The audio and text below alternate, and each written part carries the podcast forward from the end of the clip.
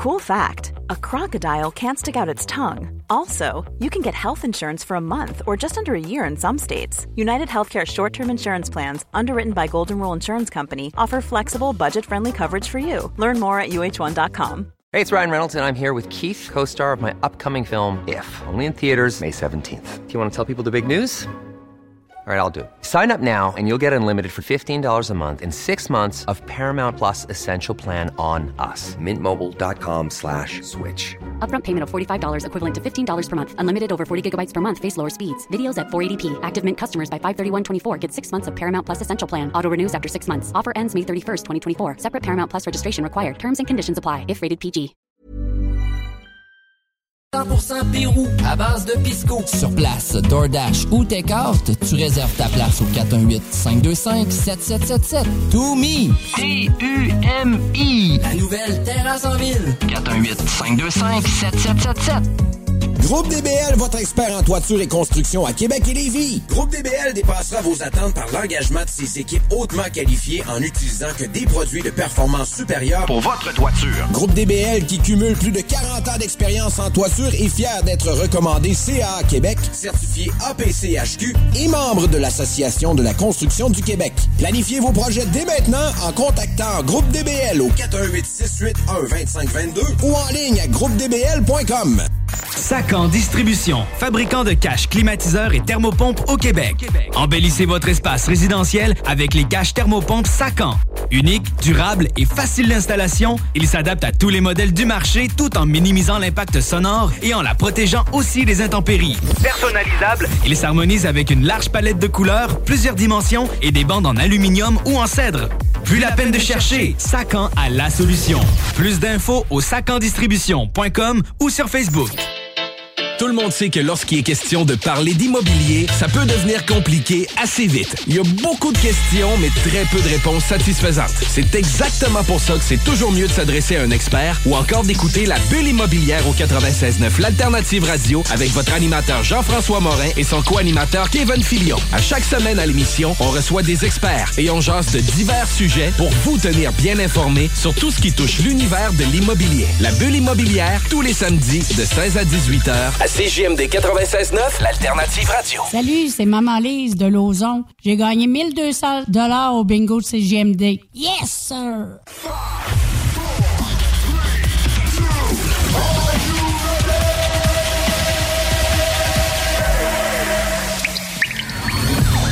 La bulle immobilière.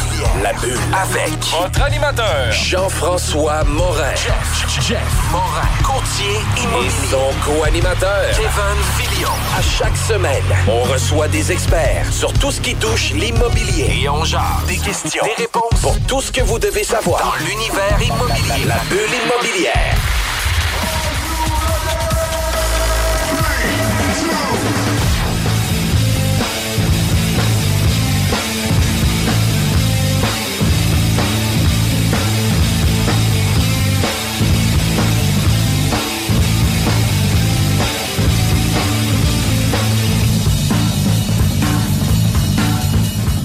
Bienvenue à la bulle immobilière. Mon nom c'est Jean-François Morin, courtier immobilier. Vous étiez à l'écoute de la sauce. J'ai décidé que je le faisais avec toi cette semaine. C'est cool, man. Écoute, je suis, vra- vraiment content. Puis, sais-tu quoi? Le Rage Against the Machine, ça nous met dedans. Puis, écoute, c'est très bientôt, le 16 juillet prochain. Ma soirée, elle les est, elle est réservée. Le lendemain, il est réservé à que dormir puis d'avoir rêvé à quel beau spectacle on va voir. Ça va être malade. On a aujourd'hui une personne qui est autant passionnée de Rage Machine que son travail. On reçoit Jessie Labrec, qui est une habituée. Salut Jessie, comment ça va? Salut, ça va bien, vous autres? Ça va super bien. Euh, dans le fond, tu es notaire. Tu es une personne avec qui on a fait énormément de transactions. Euh, Il y a beaucoup de changements dans le droit notarial qui se passent actuellement. Euh, puis ça fait en sorte que on va parler de ça aujourd'hui. Puis je pense que euh, les changements puis la pandémie a forcé un peu l'évolution de la profession aussi au, au niveau du droit notarial, dont les signatures électroniques euh, qu'on voit de plus en plus dans les bureaux. Euh, puis on a eu l'occasion d'en parler hors d'onde, juste dans notre pré-entrevue, justement, pour voir qu'est-ce qu'il y en est. Puis aussi des nouvelles pratiques, le droit immobilier, de qu'est-ce qui se passe, etc. Fait que, tu sais, ça va être vraiment un beau segment, une belle émission, mais avant toute chose, de où ce que tu depuis combien de temps que tu es notaire, euh, quelles sont tes implications euh, globales au niveau de la profession? Euh, ben, en fait, moi, ça fait euh, maintenant 11 ans que je suis notaire. J'ai travaillé euh, 10 ans dans le privé. Fait que je faisais des achats de maison, des refinancements, testaments, mandats, des mariages. J'ai fait un, un changement de carrière à l'automne dernier, au mois d'août. Je suis rendue maintenant chez Desjardins. Je travaille en conformité. Donc, vraiment plus au niveau de l'application des lois règlements. Donc, c'est quand même assez différent. Par contre, je reste quand même euh, une passionnée là, du, du notariat. Euh, je m'occupe aussi, je suis présidente de l'Association des jeunes notaires du Québec. Euh, donc, même si je suis plus en pratique privée, j'aide quand même les notaires, là, les, les jeunes, on parle des 15 ans et moins de pratique. On les aide à se placer, on fait des formations, on les accompagne dans divers projets avec la Chambre des notaires. Donc, euh, le notariat reste toujours au cœur là, de, de ce que j'aime. là. Puis je trouve ça le fun, par exemple, qu'on parle de jeunes notaires au niveau d'expérience, parce que, tu sais, Ouais. moi, j'avais les cheveux gris comme euh, vieux ou jeune. Ouais. là. Tu sais, C'est là que je définissais ça. Fait que je suis content de savoir... 15 ans la ligne. Là. Ouais. Fait que toi, t'es encore une jeune notaire euh, Pour selon la encore quelques définition. années, oui. C'est quoi ton. Mettons, c'est quoi l'implication? C'est quoi que ça t'amène dans le day-to-day euh, avec, la, avec les jeunes notaires? Ou... Ben, en fait, moi, personnellement, ça, ça me donne rien. Par contre, ce qu'on ce qu'on remarque beaucoup, c'est que surtout dans, dans la région de Montréal et les alentours, là, euh, les notaires sont beaucoup en pratique solo. Puis quand les gens sont en pratique solo, tu sais, on sait que maintenant, tu sais, il y a beaucoup de compétition dans la pratique. euh, tu sais, les notaires se spécialisent. Euh, le fait que ce soit solo, ben, ça fait en sorte que c'est plus difficile. Fait que quand il y a des questions, ben, tu sais, on fait quoi, à qui on s'adresse. Fait que, tu sais, nous, on Ouais. est vraiment comme un beau groupe. Euh, pour l'instant, on fonctionne avec une page euh, Facebook, puis on est comme 1200 membres dessus. Là, donc, euh, tu sais, il y a vraiment de l'échange de documents, du partage d'informations. Euh, puis on donne aussi, là, on essaie de donner des, des formations là, à moindre coût. euh, par Ouais. des, des organismes ou même euh, nous-mêmes. Puis on a des mentors aussi qui nous accompagnent, qui donnent des conseils. Fait que c'est vraiment. Ça, c'est chapeauté bon. par la Chambre des notaires. Donc, Non, c'est la- vraiment une association. vraiment on a vraiment parti ça là, en OK. 2016-2017. Il y a eu euh, quelques années, dans le fond, là, qui ça a été un peu plus laissé euh, à soi-même. Puis on a vraiment repris l'association, le rebâti. Puis euh, on a des partenariats avec la Chambre. Par exemple, là, on, on fait de la distribution de code civil tu sais, aux étudiants qui sont au bac à la maîtrise. On peut participer à des congrès, sauf qu'on est vraiment une association indépendante à part entière. OK. C'est vraiment cool. Puis, tu sais, le droit notarial a évolué dans les dernières années. Euh, tu sais, il y a eu euh, les manuscrits où ce qu'on était obligé d'aller consulter physiquement les registres pour avoir l'histoire d'une propriété puis de faire une recherche documentaire sur place. Ça l'existait, ça? Est-ce que tu as déjà vécu ça? Ben, moi, je l'ai jamais vécu. Par contre, quand j'ai commencé à pratiquer euh, ce qu'on appelait les, BPD, les bureaux de la publicité des droits, ça existait encore. Fait qu'on pouvait y aller pour consulter. Puis quand on n'était pas capable d'envoyer des actes euh, électroniques, parce que maintenant, tout ce qui est publication, là, euh, tout se fait de manière électronique, ben, on pouvait encore aller les déposer là-bas. Fait que, tu sais, j'ai déjà fait du dépôt de documents, mais je suis jamais, à part dans le cadre de mes études, là, je suis jamais allée consulter, là, mais c'était assez impressionnant de se présenter dans, dans un BPD, là. Maintenant, il n'y en a plus. Ça a tout été centralisé à Québec. Il en restait quelques-uns, puis la pandémie les a vraiment euh, mis à terre. Là. Mais euh, c'était, c'est- c'est- il y avait des belles archives là-dedans. Mais hein, puis tu sais, il y a plusieurs informations vraiment intéressantes. là. Tu sais, je pense qu'on on peut toujours revenir à Guillaume Couture quasiment à quel moment que, que transférer les terres à son, toujours été. à son seigneur. toujours des, de là, les titres. Mais au moins, tu sais, ces archives tu sais, sont encore accessibles. Ouais. Tout, tout, tout, tout a été numérisé. Fait qu'on peut encore aller voir l'historique. Euh, C'est juste que c'est pas aussi. euh, c'est pas aussi le fun, on va dire, que, que d'aller consulter papier. là. Ça donne toujours un petit quelque chose de plus, mais euh, tout est accessible encore de manière numérique. Puis dans les dans les changements, justement, il y avait euh, les registres physiques qui ont, qui ont existé. Après ça, tout a été numérisé, fait qu'on a accès aux registres fonciers. Euh, beau site du gouvernement à venir nous chercher une pièce pour chacun des clics qu'on va avoir, on va se le dire. Puis euh, Très après. friendly user. Oh. Très, très 2.0. Faut le dire. Ouais, faut, faut vraiment le dire pour l'utiliser régulièrement, constamment et euh, tout le temps. là, tu sais, ça fait partie de notre, euh, notre job. Puis arrive un autre changement pendant la pandémie que ça a été mis en place. Ça a été testé avant la pandémie aussi. Là. Tu sais, C'était déjà dans les cartons depuis plusieurs années. Euh, par contre, la pandémie a forcé plusieurs affaires à bouger un peu plus rapidement. Puis la, la Chambre des notaires s'est ajustée à ça. Puis la Chambre des notaires a amené un changement qui, selon moi, est super important. C'est les signatures électroniques qui, maintenant, on peut signer des documents électroniquement avec des notaires qui, auparavant, on ne pouvait pas faire ça. Fait que, tu sais, est-ce que, qu'est-ce que ça l'amène comme changement euh, au niveau des, des, du fonctionnement de l'acte ou des signatures des actes? Parce que, tu sais, initialement, il y avait toujours un échange de clés, il y avait toujours un acheteur, un vendeur en même temps. Euh, tu sais, euh, il y avait quand même une réaction qu'on pouvait filer avec la personne. Tu sais, Il y a des fois qu'il y a des séparations qui brassent, puis tu sais, d'être sur place, de voir les deux personnes, de voir, tu sais, il y en a-tu un qui, qui est mal positionné par rapport à ça. Qu'est-ce que ça a amené comme premier changement, ça, les signatures électroniques pour vous? Bien, c'est sûr que les signatures électroniques, comme j'expliquais, ça a des avantages et inconvénients. On en parlait hors d'onde. Euh, L'avantage, c'est une plus grande flexibilité. Euh, c'est sûr que euh, il y a des notaires qui ont embarqué dedans et des notaires qui n'ont pas embarqué. Puis soit dit en passant, ça faisait longtemps que ça se parlait, là, bien avant la pandémie. Ben oui. Euh, les notaires n'étaient pas nécessairement pour ça. Il y en avait que oui, il y en avait que non, sauf que euh, il y avait encore beaucoup euh, priorité là, sur le contact client. La pandémie ben, là, a forcé là, le, le- le décret finalement là, du gouvernement à euh, accepter là, les signatures électroniques. Pour l'instant, il est encore renouvelé, sauf que ça ne veut pas dire que ça va rester comme ça de manière permanente. Ça, c'est important que les gens le sachent. Là, pour l'instant, c'est encore en vigueur, sauf qu'il n'y a rien qui dit que le gouvernement, à un moment donné, ne mettra pas fin au décret, donc ça ne sera plus permis. OK, c'est sur décret. C'est ça qui fait que c'est valide. Tout à fait. Puis c'était stressant pour les notaires pendant la pandémie, là, parce qu'au début, le, le décret était accepté pour un mois. Fait que là, le mois d'après, il fallait attendre de voir si ça allait être renouvelé. Fait que là, les Ah. notaires avaient comme de la misère à prendre leur Ouais, rendez-vous. ouais, ouais. Puis moi, en étant sur l'association des jeunes notaires, mais je faisais comme partie d'un comité, justement. Fait qu'on surveillait ça. Puis des fois, on était la veille de la fin du décret, puis on savait même pas s'il était renouvelé. Quand même, hein? Puis, tu sais, euh, nous, à l'interne, comme courtier immobilier, avec la pandémie puis ces moments-là, ben, ça faisait en sorte qu'on avait peut-être une centaine de transactions à venir. Puis là, ben, tu sais, les notaires savaient pas trop. Puis là, ils blague, voulaient pas prendre de nouveaux rendez-vous. Puis là, tu sais, on était comme, Ouais, mais les signatures électroniques qui existent, là, tu sais. euh, Let's euh, go. let's go embarquer puis faites-le. Sauf que ça l'amène une grosse gestion externe, puis c'est une grosse complication, puis un gros changement à l'interne aussi. Puis tu sais, on va se le dire, quand Ben- on est dans nos pantoufles, on est confortable. Ouais, mais en plus, le volume est venu avec ça.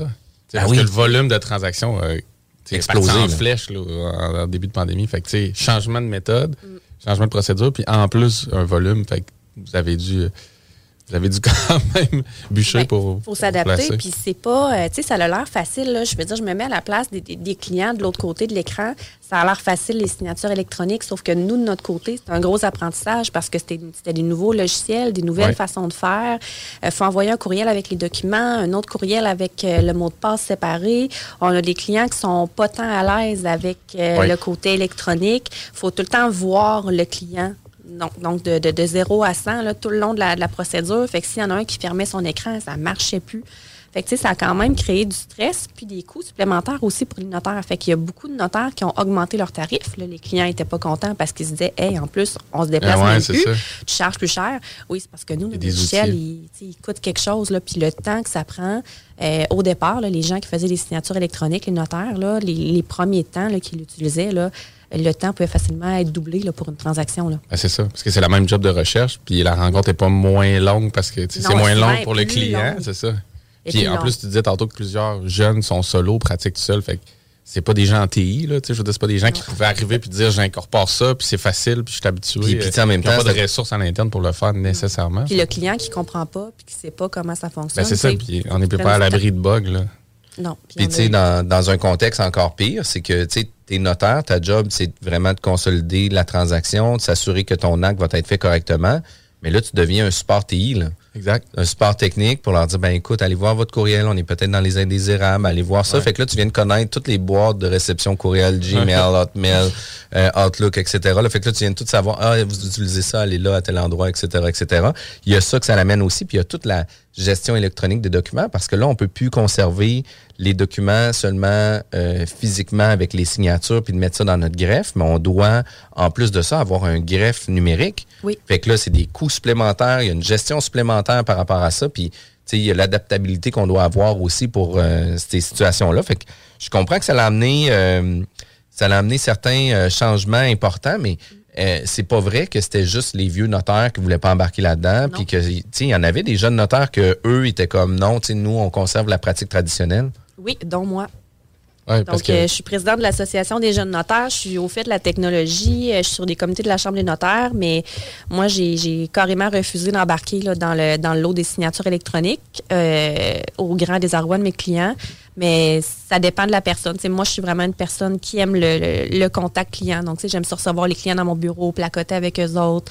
Euh, tu sais, quand c'est des clients que je vois de temps en temps, ben, tu sais, je prends des nouvelles. Fait que, tu sais, pour moi, ça, c'était vraiment important. Ouais. Fait que j'ai continué à prioriser ça. Puis, euh, tu sais, la, la clientèle, ça la dérangeait pas tant. Tu sais, oui, ils se demandaient pourquoi il n'y avait pas de signature électronique, mais quand je leur disais que moi, j'en faisais pas euh, parce que je préférais, je préférais les rencontrer en personne. C'est parce que je vous aime que je le fais pas. C'est comme ça que tu présentais. Ouais, exact, c'est bien ça. Non, mais c'est vrai que c'est un service client quand même, là, dans le Oui. sens que tu perds. Puis, tu sais, de façon plus, plus générale, à un moment donné, tu perds ça.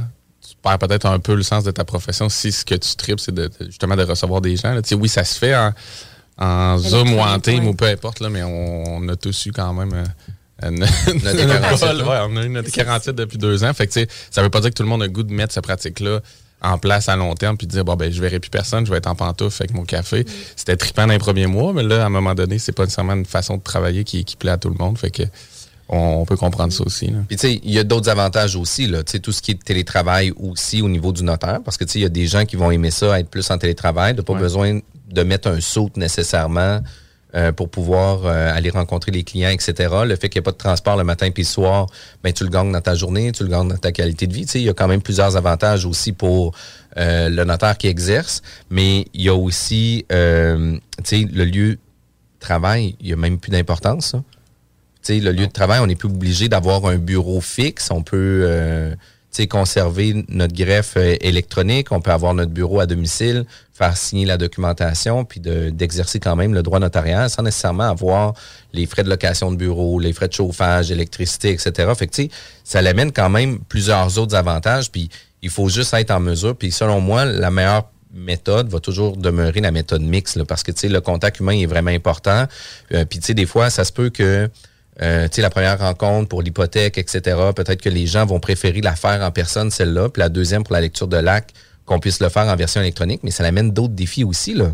Tu sais, moi, un des défis qu'on vit à tous les jours, c'est qu'est-ce qu'on fait avec les clés. Tu sais, présentement, il y a plusieurs notaires qui profitent de la situation de la COVID pour pas avoir de courtier immobilier dans leur bureau. Fait que ça fait en sorte que nous, on peut pas se déplacer, mais nous, on a la clé de la maison plus un double de clé, puis on fait quoi avec ça? Puis, comme un valet à l'extérieur mais, mais même chose pour le vendeur. Aujourd'hui, Ouais, on en a parlé encore avec un vendeur, puis j'ai dit, ben écoutez, j'ai dit, laissez les clés dans le garage. Euh, puis, tu sais, quand vous aurez votre acte de vente, dites-le à quel endroit ils sont placés, puis l'acheteur va pouvoir prendre les clés puis rentrer dans sa maison parce que les gens, tu sais, le client, pour une maison à Saint-Agathe, son notaire est à Longueuil. Ouais. Puis, on, on les gère comment, les clés, là?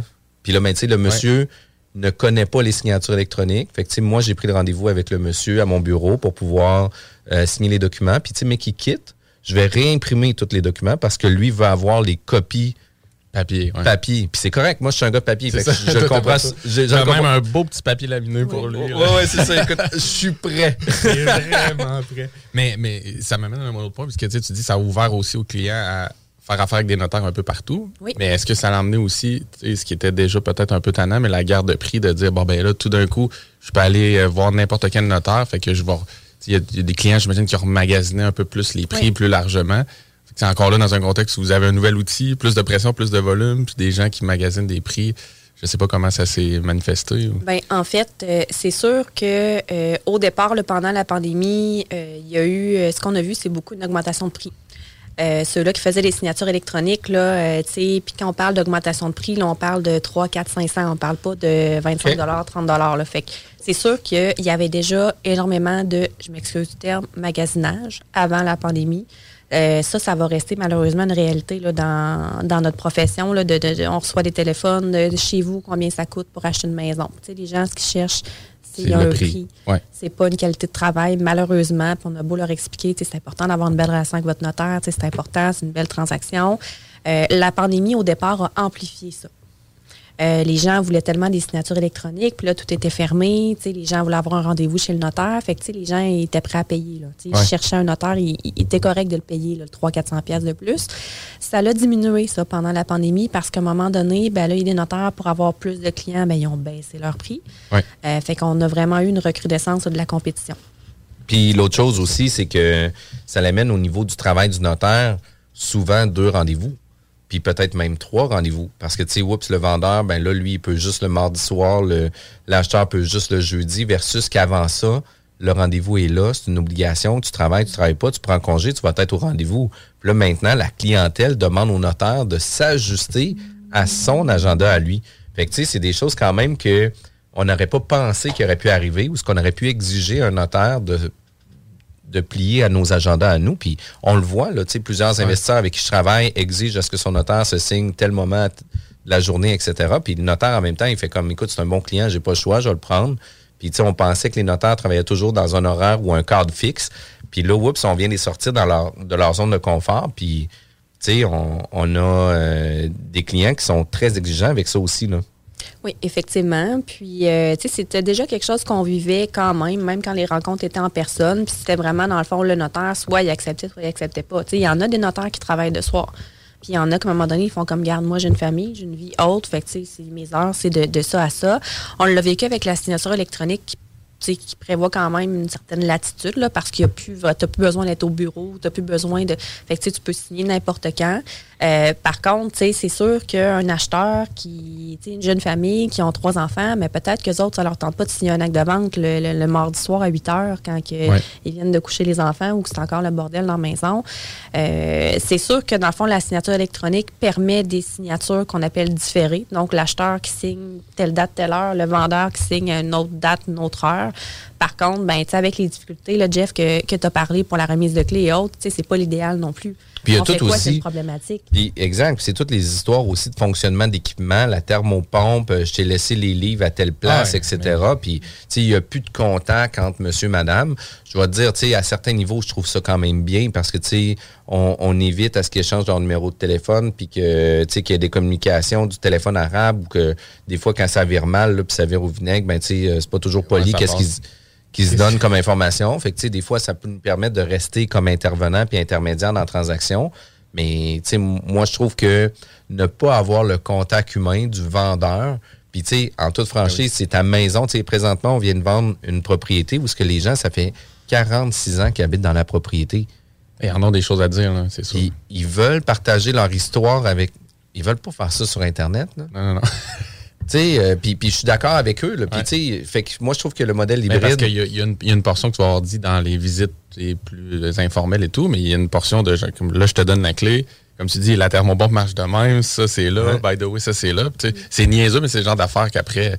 Mais on, on peut pas gosser en bon français après ça. Mais je veux dire, si on n'a pas eu l'information, tout ça, puis qu'on ne sait pas euh, nécessairement où aller chercher, ben, je suis d'accord avec toi. Là. Moi, c'est sûr que c'est intéressant d'avoir cette rencontre-là. là puis écoute, premier segment, 20 minutes, ça va vite en crime. Vous êtes à l'écoute de la bulle immobilière à CJMD 96.9, l'alternative radio. CJMD. Groupe DBL, votre expert en toiture et construction à Québec et Lévis. Groupe DBL dépassera vos attentes par l'engagement de ses équipes hautement qualifiées en utilisant que des produits de performance supérieure pour votre toiture. Groupe DBL qui cumule plus de 40 ans d'expérience en toiture est fier d'être recommandé CA Québec, certifié APCHQ et membre de l'Association de la construction du Québec. Planifiez vos projets dès maintenant en contactant Groupe DBL au 418 681 2522 ou en ligne à groupedbl.com. plus sexualité. Non! Juste pas pour les doux! De retour à la bulle immobilière avec Jean-François Morin, courtier immobilier chez Nous Vendons Votre Maison, et avec mon acolyte Kevin Filion de Plan de Match Renault. Euh, plusieurs projets en route, Kevin, actuellement? Yes, yes. Plusieurs projets d'investissement, plusieurs projets avec des clients aussi. Fait que toujours disponible pour vos projets d'optimisation, rénovation. je suis là. C'est vraiment cool. Puis euh, aujourd'hui, on est avec Jessie Labrec, on parle du droit notarial. Puis une des choses que les gens ne comprennent pas ou ne savent pas, c'est quoi tout le travail derrière? sais, on pense que c'est toujours simple, ça va prendre juste une heure. Euh, tu dois avoir la question souvent, écoute, j'ai acheté une maison, on part chez le notaire dans 10 jours. Oui. Qu'est-ce qu'on fait avec ça? Euh... À pas raccrocher. Attends qu'on décide de pas raccrocher. ben en fait, euh, les, notaires dans mon genre qui ne savent pas dire non, ben on fait comme ben d'accord, on va essayer de faire du mieux qu'on peut. Euh, par contre, ce que les, gens n'ont pas l'air de savoir, c'est qu'il y a quand même une bonne quantité de travail derrière un, dossier. Les gens pensent que c'est des blancs dans un formulaire qu'on fait juste comme imprimer puis remplir. Euh, mais non, parce qu'en fait, là, nous, les notaires, on a vraiment le devoir de, protéger les clients puis on a le devoir de neutralité. Fait que oui, c'est l'acheteur qui nous contacte, mais euh, dans le fond, il y a acheteur, vendeur, puis le, prêteur hypothécaire aussi dans le dossier. Euh, donc, euh, tu sais, la première chose qu'on fait, c'est qu'on vérifie les titres de propriété. Vérifier les titres, dans le fond, c'est qu'on va remonter là, tous les actes sur au moins les 30 dernières années pour voir est-ce que notre vendeur actuel est bel et bien propriétaire, pour être sûr qu'il ne manque pas un coin de terrain dans le fond qui appartient encore à une vieille succession de 1982. Euh, on vérifie que les taxes sont à jour. On vérifie tous les documents là, afférents au dossier, certificat de localisation, promesse d'achat. Euh, c'est nous autres aussi qui gèrent les fonds. Donc, c'est pas l'acheteur qui paye le vendeur en dessous de la table, ça passe vraiment par le notaire. Puis au niveau de l'examen des titres, là, euh, en fait, on a les, propriétés résidentielles, on a les condos aussi qui sont plus complexes. Un examen des titres, c'est sûr que euh, dans un cas, ça peut prendre une heure, comme dans certains cas, j'ai déjà fait des dossiers que ça me prenait deux jours faire l'examen des titres. Là. Fait que juste pour s'assurer que tout est conforme. Euh, fait que, il y a quand même un, un bon lot de travail. Puis au niveau de la vérification des taxes, il faut quand même contacter les commissions scolaires, il faut contacter les villes, il faut que le courtier nous envoie les documents faut qu'on vérifie que tout est conforme. Puis une des, grosses problématiques qu'on a vécues au niveau de, dans le fond de la documentation, là, c'est dans les dernières années, les certificats de localisation. Là, les arpenteurs géomètres, là, eux autres aussi, faire un certificat de localisation, c'est un gros travail. Fait qu'il faut qu'ils prennent le temps de le faire, ce document-là. Fait que si le courtier immobilier prend un mandat de vente de maison, puis finalement, ça se passe super bien, vend la propriété, euh, se rend compte que le certificat de localisation n'est pas à jour, fait que dit à, son client, ça va te prendre un nouveau certificat. Ben, si le but, c'est de passer chez le notaire dans 10 jours, je peux vous garantir que l'arpenteur, il l'aura jamais fait, le Mais non. certificat dans 10 jours. là. Je te garantis, dans les délais d'aujourd'hui, là, euh, tu sais, avant Ouais, pandémie, je disais que ça prenait entre 6 et 8 semaines. Tu sais, maintenant. C'est des mois. C'est ça, huit mois. Bon, non, mais C'est pas tant que ça, c'est mais- pas tant que ça, mais tu sais, reste que c'est quand même super important d'entamer cette démarche-là. Puis, tu sais, combien de fois ça arrive dans les transactions immobilières que le certificat de localisation arrive sa fesse une heure avant l'acte de vente, que là, on reçoit le certificat de localisation, il y a un paquet d'anomalies qui sont indiquées sur le certificat de localisation, niveau de stress vendeur au piton, le niveau de stress des acheteurs au piton, les engagements sont pris de part et d'autre Ben pour oui, le ça. déménagement, etc. Mais il y a une problématique. Le créancier, souvent, lui peut mettre un frein aussi à la transaction parce que, tu sais, on, est, euh, on, on- on arrive dans une situation où ce qu'une zone humide qui n'était pas indiquée pourrait faire en sorte que le créancier dise non, non, non, non, non, moi, là, j'embarque pas là-dedans. Là. Puis là, ben, on est à Minuit moins quart. ouais. Puis de qu'est-ce qu'on fait avec ça? Fait que, tu sais, plusieurs situations doivent arriver de cette façon-là. Puis vous, comme notaire, c'est difficile aussi, tu sais, au-delà d'en faire la lecture, de voir le plan, de voir le rapport de l'arpenteur, c'est que vous n'êtes pas nécessairement sur place à savoir si c'est grave ou pas grave non plus. Là. Fait que, tu sais, qu'on soit, par exemple, dans une zone inondable, mais que la maison est surélevée, puis que, tu sais, ça a été fait bulletproof pour les inondations, ou peu importe ce que c'est, ben, on n'est pas sur place, on ne le sait pas, puis c'est difficile à savoir. Fait que, tu sais, au-delà de la lecture, comment vous en faites la, la compréhension du certificat de localisation? Oui, il y a comme toutes les clauses, mais dans tout ça, s'il y a des anomalies, vous n'avez pas le choix des, des déceler puis des, euh, des mentionner à l'acheteur, au vendeur, Oui. puis au créancier hypothécaire. Ben, en fait, le créancier hypothécaire, là, ça va dépendre de, de, de, de ce qu'on va trouver. C'est sûr que quelque chose de très, très, très, très commun qu'on voyait dans les certificats de localisation, c'est les fameux cabanons dans une servitude d'Hydro-Québec. Donc, servitude d'Hydro-Québec, c'est qu'admettons, à l'arrière du terrain, il y a un poteau, fait qu'Hydro-Québec s'était gardé un droit de, de passer, de venir travailler, admettons, sur un mètre et demi de large ou trois mètres de large. Les propriétaires en ont pas tenu compte quand ils ont fait construire leur cabanon. Fait que dans le fond, le cabanon, il est dans la servitude. Bon, ça, c'est pas à la limite très, très grave, mais encore là, ça dépend, ça dépend du cas. Ça dépend. Tu sais, ton cabanon, il est sur une dalle de béton, il est sur des blocs, il se déplace-tu, euh, il est-tu euh, 8 mètres carrés ou il en fait 26? Tu sais, il y a vraiment des, des, des critères. Fait que, dans des cas comme ça, admettons d'une remise ou d'un cabanon qui peut être déplaçable, on commencera pas à viser le créancier hypothécaire, là, parce qu'à la limite, c'est une problématique qui peut, euh, qui peut se régler. Mais euh, je prends la même servitude. La piscine creusée est, est construite dans la servitude d'Hydro-Québec. Euh, c'est un peu plus problématique parce que normalement, ta piscine creusée, ben, t'es pas supposé la bouger. Là. Fait que ça dépend vraiment du, euh, du cas par cas. Euh, des fois, c'est des, des légers empiètements. Fait que si on a un muret, admettons, qui est un peu chez le voisin, mais tu sais, si euh, il est pas à 6 mètres chez le voisin, tu sais, on n'avisera pas nécessairement le créancier. Fait que la première personne, c'est vraiment l'acheteur. Fait que toutes les petites choses qu'on peut trouver, ben, on les divulgue à l'acheteur. Sauf que, tu sais, on a quand même un devoir de neutralité. Fait que, on avise le vendeur quand on en a parlé à l'acheteur. L'acheteur, dans certains cas, peut dire c'est pas grave, j'achète quand même. Puis dans d'autres cas, par contre, il y a le droit aussi d'exiger que la problématique soit réglée. Fait que là, on se retrouve avec un cas où est-ce qu'il faut agir un peu comme intermédiaire entre l'acheteur et le vendeur. Puis c'est encore, c'est encore moins le fun quand on est à la dernière minute, justement. Puis peut-être fait. que ça amène des retenues ou des choses à régler suite à la transaction. Puis, tu sais, la retenue, on peut pas l'imposer. Ouais. Fait qu'admettons que l'acheteur dit, moi, je veux que ce soit corrigé. Euh, fait que, mettons, tu, tu, tu dis, bon, on pourrait toujours retenir, admettons, 3, 4, 5 000, là, le, le temps de voir. Le vendeur, lui, s'il veut pas que tu retiennes son argent, tu peux pas le retenir contre son gré. Ouais. Fait que c'est de la négo. c'est- de la négo ou ça peut même faire avorter une transaction. Parce que techniquement, dans ta promesse d'achat, c'est indiqué que ton vendeur vend, euh, dans le fond, sans vice de titre. S'il y a une problématique au niveau de la propriété, c'est un vice de titre. Puis, puis faire. c'est super intéressant ça parce que je l'ai vécu moi à Beaumont, puis tu sais je l'ai déjà conté l'histoire, mais on a pris un, arpenteur que nous on réfère parce qu'on sait qu'ils sont ultra performants. Elle a décelé des écoutements des eaux, qui, du surplomb, euh, puis euh, elle a décelé quand même certaines problématiques sur la conception architecturale initiale. C'est pas sur euh, on a fait quelque chose de, nouveau sur le bâtiment. C'était construit comme ça. Par contre, le premier arpenteur, ben, souvent, il a- selon moi, il a pris son rapport initial d'implantation, puis il n'est jamais re- à retourner consulter. Puis ça, ça l'arrive régulièrement. Sauf que là, mon notaire, lui, a mentionné, euh, pas mon notaire, mais mon arpenteur a mentionné plein d'irrégularités. Puis le notaire, avec l'acheteur, a exigé à ce que ce soit régularisé par servitude, mais pour deux voisins, parce que j'habitais en maison arrangée. Fait qu'il a fallu que je fasse signer le voisin de droite puis le voisin de gauche. Puis s'il y en avait un qui voulait pas signer, la transaction avortait. Puis tu sais, ça a mis une pression énorme sur l'acheteur parce que moi j'ai dit ben écoute, moi je signe pas aucun papier tant qu'aussi longtemps que c'est pas régularisé.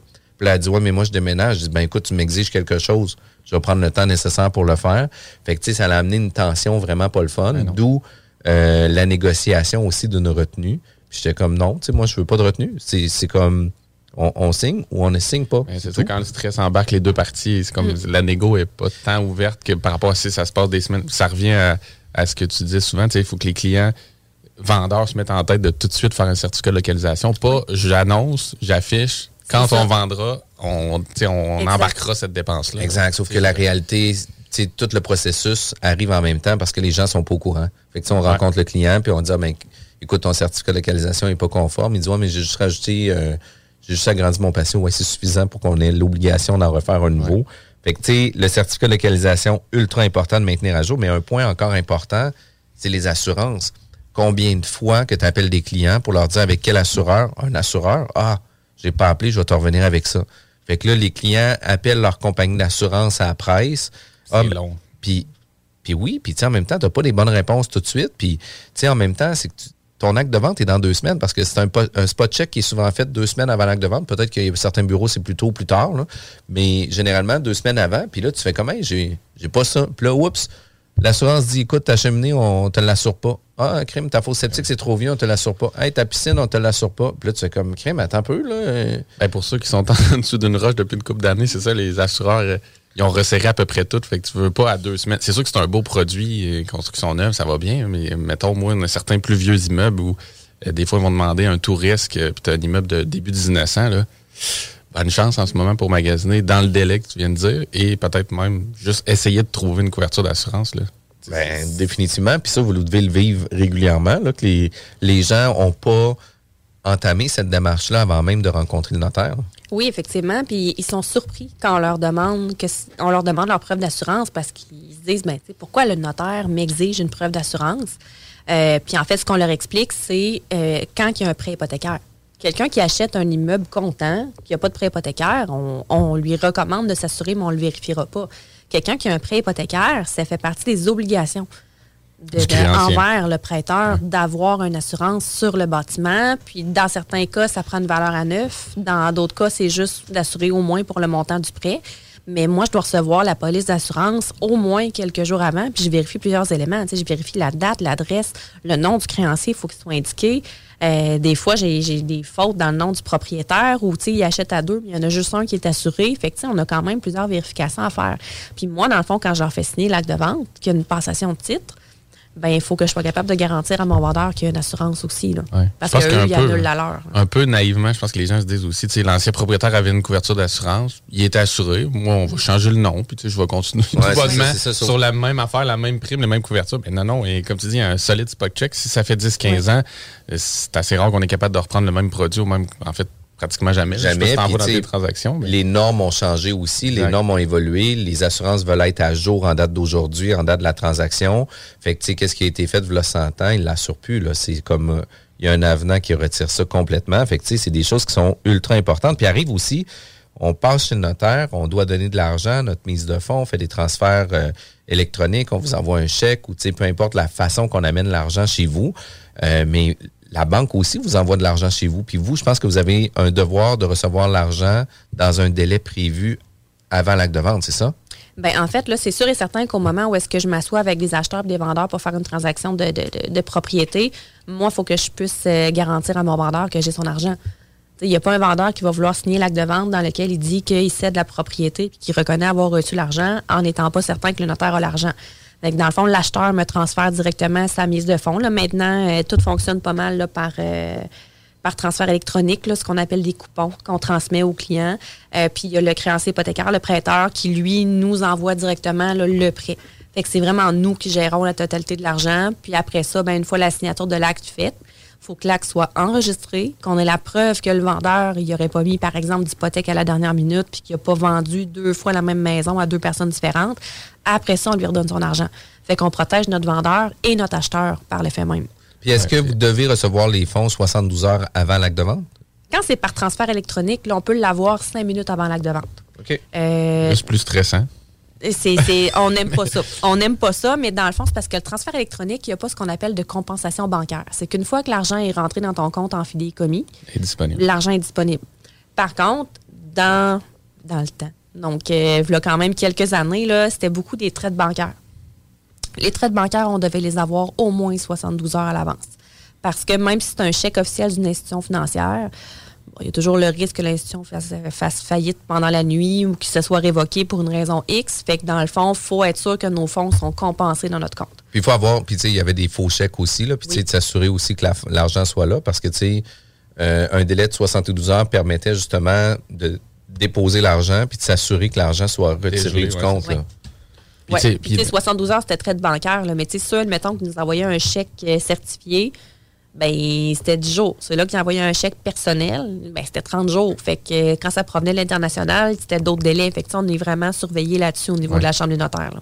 Dans la gestion de l'argent aussi, vous avez tous les ajustements, toutes les autres petites dépenses autour. Le mémoire. oui, c'est de la micro-gestion un peu, mais ça fait partie de ce qu'on dit que c'est de la job aussi. Euh, ben, sais, quand on parle de, Je parlais tantôt qu'il fallait vérifier que les taxes sont à jour. C'est ça, c'est une chose, que les taxes soient à jour. Mais après ça, ben, il faut quand même calculer la proportion de l'année des taxes qui appartiennent au vendeur, euh, qui appartient à l'acheteur. Fait que, si le vendeur a payé ses taxes pour l'année, ben il faut que l'acheteur en rembourse une partie. Là.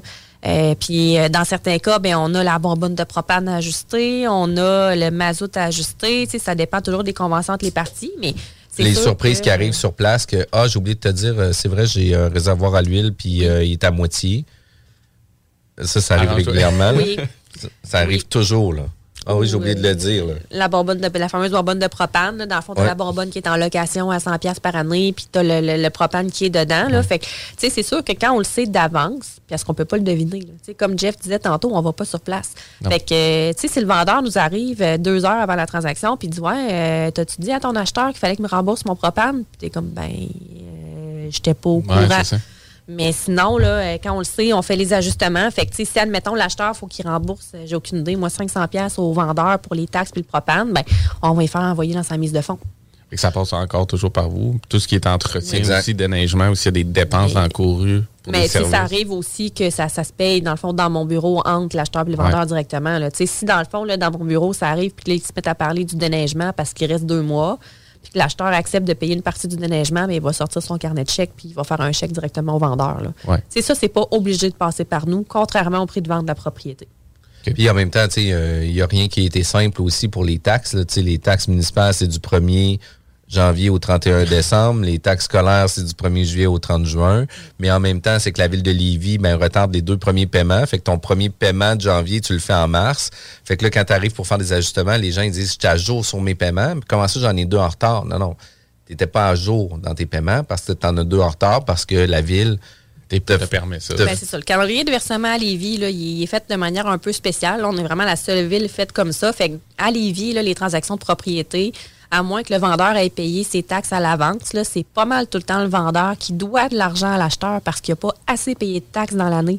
là, le vendeur comprend plus rien quand il arrive dans mon bureau, puis c'est de la manière que tu expliques ton calendrier de versement, il est fait de telle façon. C'est comme Ah ouais, c'est vrai. Mais le vendeur, lui, dans sa tête, euh, il paye ses taxes à tous les mois, là, fait qu'il comprend pas pourquoi il faut qu'il en donne à l'acheteur en plus. Ben, c'est ça. Puis toi, dans cette recherche-là aussi que tu as à faire, ben, ça veut dire que tu vas voir, tu dis à la commission scolaire ou tu vas voir la ville, tout ça. Puis dans le contexte actuel encore des deux dernières années, tu n'as peut-être pas toujours des réponses super rapides non plus. Bien, tout se fait de manière électronique. Ça aussi, c'est une belle surprise pour nos vendeurs parce qu'aux dernières nouvelles, la ville de Lévis, euh, ça coûte à peu près 75 pour avoir un relevé de taxes pour les notaires. Oh, wow. La commission scolaire, c'était 25 OK. Ça, ben, c'est à la charge du vendeur. Fait que le vendeur, en plus, dans sa facture, parce que oui, le vendeur paye le notaire, grosse surprise ce matin, euh, il y a comme un 100 pièces de relevé de taxes là, à payer en plus.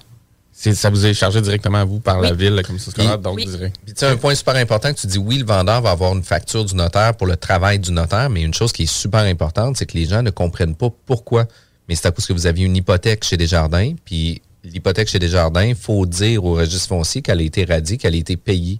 Mais pour faire ça, il y a une démarche, il y a une recherche, il y a une publication qui doivent être faite, il y a du temps qui est investi là-dessus, puis c'est majoritairement les frais que le vendeur va avoir avec les vérifications puis les ajustements, c'est ça?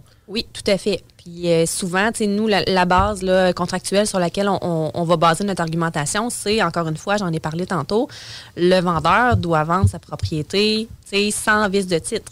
Une hypothèque, techniquement, c'est un vice de titre parce que ça suit la propriété. Fait que même si le vendeur vend, l'acheteur peut être pris. Dans le fond, la, la banque du vendeur a le lien sur la propriété. Fait que c'est vraiment la responsabilité du vendeur d'enlever ce lien-là. Donc, le notaire, avec la gestion de l'argent, va rembourser le solde hypothécaire. Donc, on communique avec l'ancienne institution financière pour savoir combien le client doit. Euh, donc, on fait le remboursement, puis après ça, on fait ce qu'on appelle une quittance. Donc, on fait signer un contrat notarié à la banque disant que on a été remboursé, on libère la propriété. Mais ça, c'est aux frais du vendeur. Mais même un vendeur qui n'a pas d'hypothèque, donc qui n'a pas de quittance à faire, bien, il y a quand même des frais que le notaire va charger parce qu'il y a quand même une partie du travail là, qui, qui, dans le fond, qui appartient au vendeur. La vérification des taxes, euh, toute la vérification des documents, le fait qu'on y remette aussi, qu'on gère l'argent. Nous, les notaires, dans le fond, une fois que euh, bon, notre acte de vente, j'en parlais tantôt, doit être publié, une fois qu'on a la preuve que tout est beau, euh, c'est pas juste de donner l'argent au vendeur. On paye l'arpenteur, on paye le courtier immobilier, on rembourse l'ancienne hypothèque. Euh, Des fois, on paye des taxes en retard. Donc, il y a une gestion en fiducie aussi Oui. à faire. Fait que, tu peut avoir 4, 5, 6 chèques ou 4, 5, 6 virements, mais tu sais, on le sait, on fait des virements, on est, on est facturé. Les notaires, pareil, là, c'est pas gratuit non, plus. Là. Mais là, mais là, c'est, mais là, c'est trop facile. On parle de, de transactions standards. Si tu nous parles de condos maintenant. Ah ouais, Tout mais ce que là- ça implique de plus C'est au sûr niveau que des les, condos. les condos, là, c'est, c'est une couche de un plus. Fait que, souvent, les clients se posent la question, pourquoi ça coûte plus cher de notaire acheter un condo Ouais. qu'acheter une maison unifamiliale? C'est parce qu'il y a vraiment beaucoup plus de démarches à faire. De un, tantôt, je parlais de l'examen des titres. Sur un condo, l'examen des titres, là, ça, ça peut prendre quatre fois plus de temps. Parce que tu as les parties communes, tu as le condo en tant que tel qui est la partie privative. Euh, donc, c'est plus complexe. Tu as le syndicat de copropriété. Il faut que tu communiques avec le syndicat de copropriété. Il faut Puis- que tu vérifies s'il est conforme. Puis là, tu sais, tu as la déclaration de copropriété avec toutes les parties communes, puis toutes les parties Les privatives, où ce que tu dois lire avec les règlements. Puis après ça, ben, tu sais, oui, tu communiques avec le syndicat. Encore faut-il qu'il réponde. Oui. Oui. Ça l'arrive, ça. Tu sais, puis qu'on a de la difficulté. Nous, à titre de Ouais. courtier immobilier, là, on dit c'est qui le président? Ah, Euh. ben, c'est lui qui habite en haut. As-tu les coordonnées? Là, oui, OK, j'ai les coordonnées. J'envoie un courriel, mais lui, il travaille Il à temps plein, temps il est à l'extérieur. Tu sais, il fait ça euh, tu sais, euh, quand il y a du temps. Puis souvent, le temps, c'est le 10 minutes avant la rencontre, la- la prochaine rencontre. là. Tu sais, C'est Ouais. souvent là qu'il y a du temps pour le faire. Je Fait dirais que la seule façon, nous, qu'on a de mettre un petit peu plus de pression, là, c'est que dans des cas de, de- de syndicats, dans le fond, qui ne collaborent pas, c'est qu'on va mettre, dans le fond, une- dans la loi, c'est prévu, là, mais on, on le remet dans nos documents que s'ils ne nous répondent pas dans un délai X, puis souvent c'est comme 10 jours, ben si jamais il y avait des, des arrérages au niveau des, des frais de condo, sais, admettons que ça fait six mois là, que ton vendeur ne paye plus ses frais de condo, euh, ben en fait, c'est que s'ils ne répondent pas dans les délais, ben, ils perdent Ils leur droit de recours. Ils ne pourront pas revenir contre l'acheteur Pour se faire euh, se faire payer. Fait que, ça c'est quand même c'est quand même important là, mais euh, oui, c'est beaucoup plus complexe un condo. Tu sais, on vérifie les assurances, le fameux certificat de localisation dont on parlait tantôt, là, c'est beaucoup plus compliqué sur une copropriété. Parce qu'il y en a deux? Il y en, il y en existe deux types effectivement. Il y a le certificat sur partie privative, qui est vraiment le certificat, euh, c'est comme si on prenait une photo du condo en tant que tel. Fait que c'est un certificat entre quatre murs. Puis il y a le certificat, tant qu'à moi, qui est beaucoup plus pertinent, qui est sur partie commune. Donc, on va voir, dans le fond, le bâtiment, on va voir le terrain. Parce qu'on s'entend qu'au niveau des irrégularités, c'est plus sur le terrain qu'on risque de voir quelque chose que sur le bâtiment. Quoique, on a déjà vu des, des copropriétés qui ont été bâties à l'envers. C'est déjà arrivé que euh, les parties communes, il avait été inversé avec les parties privatives, puis sans certificat de localisation, on ne l'aurait jamais vu, là. Mais c'est beaucoup plus rare. Là. Fait que c'est beaucoup plus de jobs, surtout s'il faut commencer à gérer des irrégularités au niveau du certificat, au niveau du syndicat. Euh, c'est plus complexe, là, un condo. Puis au-delà de ça, c'est que deux nouvelles lois qui ont été mises en application, que là, on est en train de régulariser de beaucoup les copropriétés. On doit arriver pas mal sur la fin, par exemple, mais il y a la loi 16 puis la loi 141.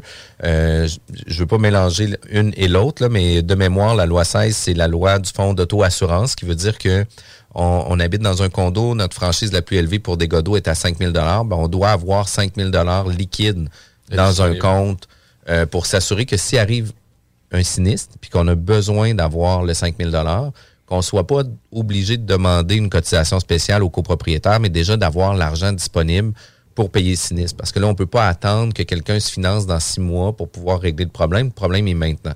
Fait que ça, c'est quand même très bien que ça soit là. Mais dans des gros complexes, le fonds d'auto-assurance peut être de 100, 200, 300 000. là. Fait que, il faut s'assurer d'avoir la franchise suffisante. Fait que ça, c'est quand même important. Puis l'autre chose, c'est la loi 141 qui demande une étude du fonds de prévoyance, ce qui veut dire que généralement, ils vont prévoir, par exemple, la durée de vie des composantes du bâtiment pour les 50 prochaines années, mais ils vont le reconduire seulement aux cinq prochaines années. Puis ils vont dire, ben sur les cinq prochaines années, vous allez avoir, admettons, 125 000 d'entretien à mettre sur ou d'entretien réparation à faire sur l'immeuble. On va le répartir sur cinq ans qui fait 25 000. Vous êtes tant d'unités. Ben maintenant, séparez-vous à facture. Fait que comme ça, on vient qu'à régulariser la copropriété pour faire en sorte qu'on ne qu'on ne gère pas nos copropriétés en cotisation spéciale, parce qu'au Québec, c'était vraiment géré en cotisation spéciale seulement. C'est géré en bon voisinage. On fait tout de notre mieux. Les entrepreneurs aussi, qu'est-ce qu'ils voulaient faire? C'est de vendre des unités avec les frais de courant d'eau le moins cher possible pour attirer le plus grand nombre de personnes. Par contre, arrive dans le premier cinq ans, c'est pas grave. euh, tout est garanti, tout est là. Il n'y aura pas rien qui va sortir dans le premier cinq ans. Mais après ça, c'est à cause qu'il y a un, un manque à gagner à prendre, puis que là, par exemple, les copropriétaires en place se font ramasser parce qu'ils doivent se mettre à jour. Puis, tu sais, ça coûte cher, ça coûte énormément cher, se mettre à jour. Là. C'est clair. Puis Est-ce que, est-ce que vous avez un devoir justement de ce côté-là de vérifier ça, ce qui est fonds de prévoyance, auto-assurance, ou c'est vraiment juste pour la saine gestion à l'interne du C'est syndic? plus pour la saine gestion. Là. Tu sais, Nous, euh, de notre côté, les, tu sais, les notaires, on n'est pas, on n'est pas non plus des experts en finance. Là. Ouais. Donc, euh, tu sais, nous autres, on vérifie les couvertures d'assurance sur euh, le bâtiment dans le cas d'un condo, mais au niveau des montants qu'il y a dans le fonds de prévoyance puis dans le compte opération de la copropriété. C'est on devoir du client euh, Ça fait et partie de des son vérifications courtier. à faire avant achat. Oui. Mais, mais tu sais, il y a aussi le syndicat, le gestionnaire du syndicat qui, lui, doit répondre à un questionnaire. Oui. là, parce que, tu sais, euh, euh, d'un autre côté, c'est que le notaire doit faire des vérifications avec les documents qui lui sont fournis. Ces vérifications, s'ils sont faites avec des documents où ce que tout est beau, puis que finalement, il y a des informations qui n'ont pas été données au notaire, ça sera pas nécessairement de ta faute parce que la documentation avait pas été donnée ou les informations avaient pas été données. Fait on n'achète pas un condo de la même façon qu'une maison unifamiliale, puis c'est important de faire des vérifications. D'où l'importance toujours des certificats de localisation, s'assurer d'être sharp là-dessus, de s'assurer de lire les procès-verbaux parce que c'est pas juste les deux derniers procès-verbaux que tu veux savoir, c'est qu'est-ce qui s'est passé dans les cinq dernières années, là, parce que ça se peut que dans ta déclaration de copropriété, ça soit indiqué euh, que les animaux euh, domestiques, euh, que les animaux domestiques soient autorisés, mais ça se peut qu'il y ait un règlement plus tard qui vienne dire, ben écoute, c'est les moins de 20 livres. Ça existe ça aussi là. Ça se peut que le barbecue soit autorisé dans la déclaration de copropriété, mais que tu arrives sur place puis ils disent non non pas le charbon par exemple.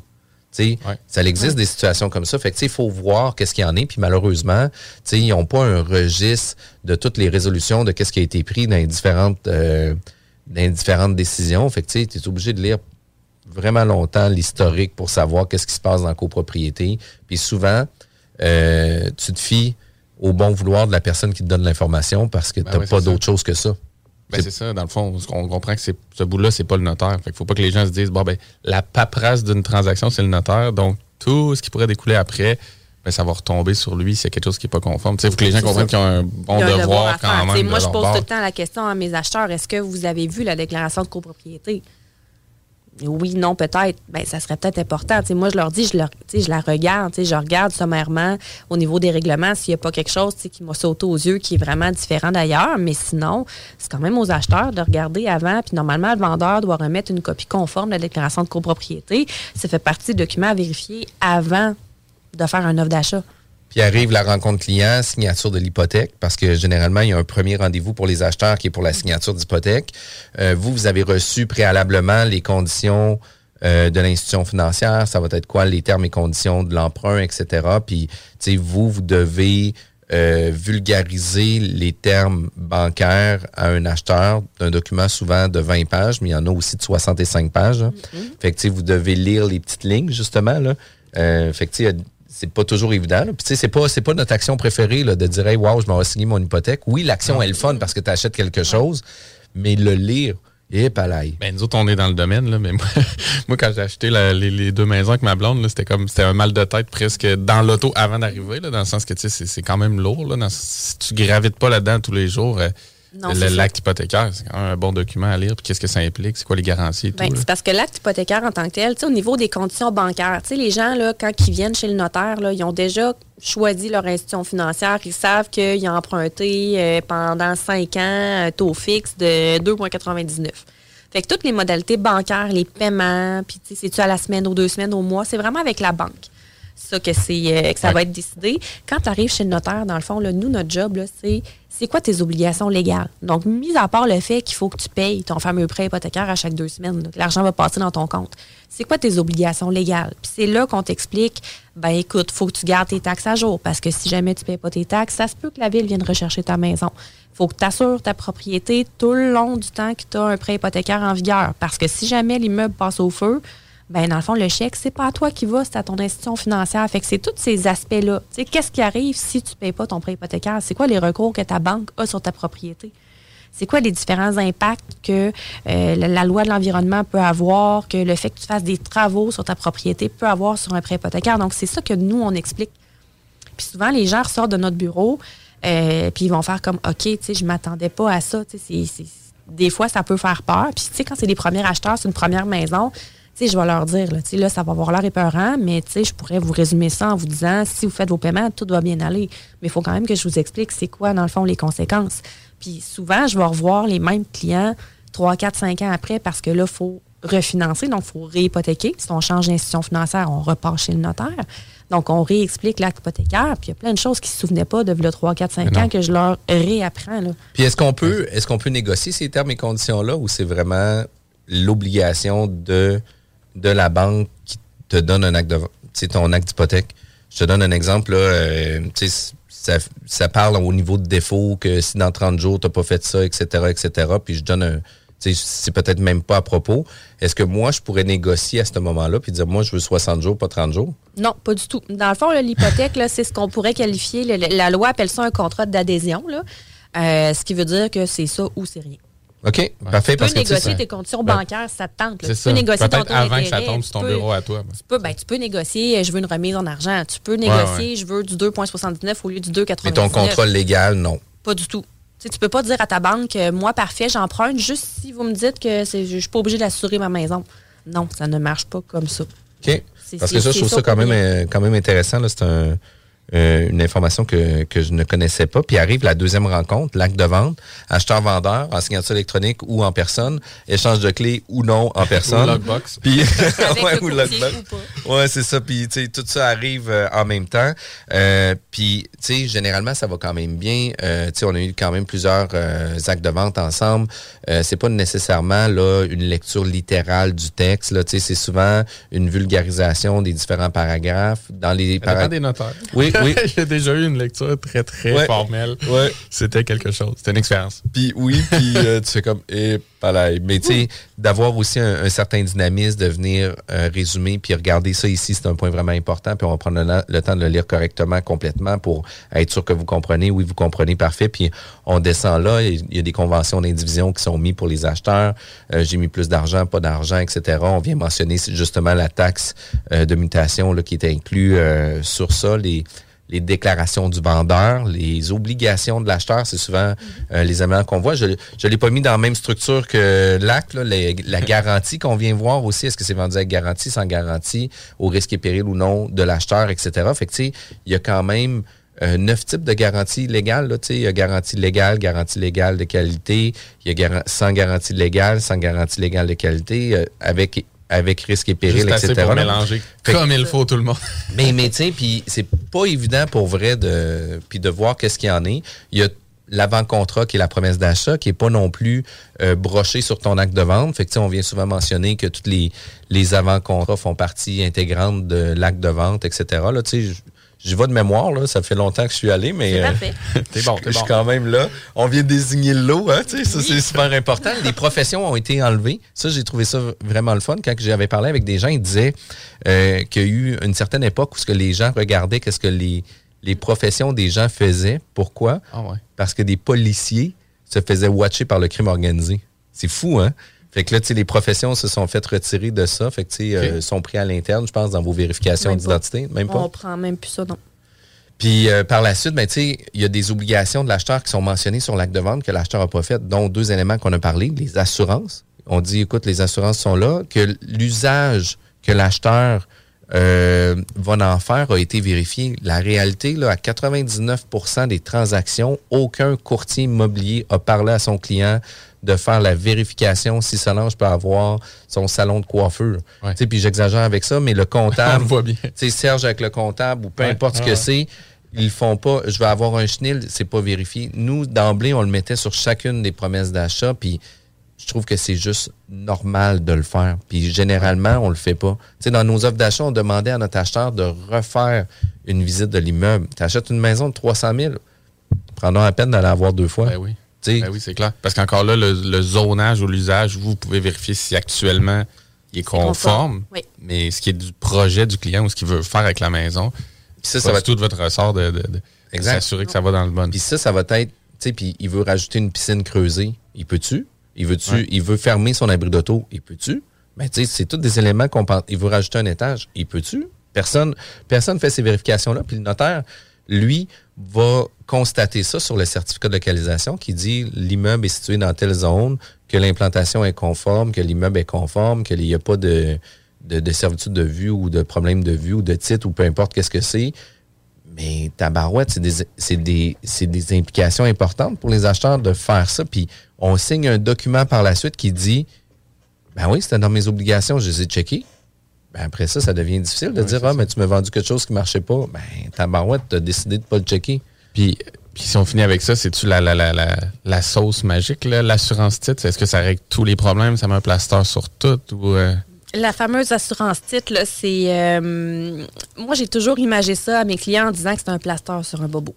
Sais, comme les parents font là, quand nos, nos enfants se font bobo, on met un plaster, ils le voient plus. il y a des petits beau. bobos qui guérissent, les plus gros. Ils le voient plus, fait que tout est beau, ça n'existe plus. Ça règle tout.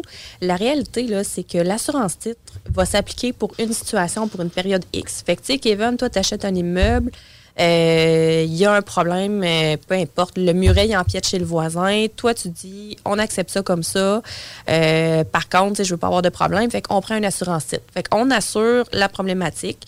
Fait que si jamais tu te fais exiger par la ville ou par le voisin de déplacer ton muret, euh, ben, en fait, tu as l'assureur, la compagnie d'assurance titre qui va venir te dédommager pour les travaux.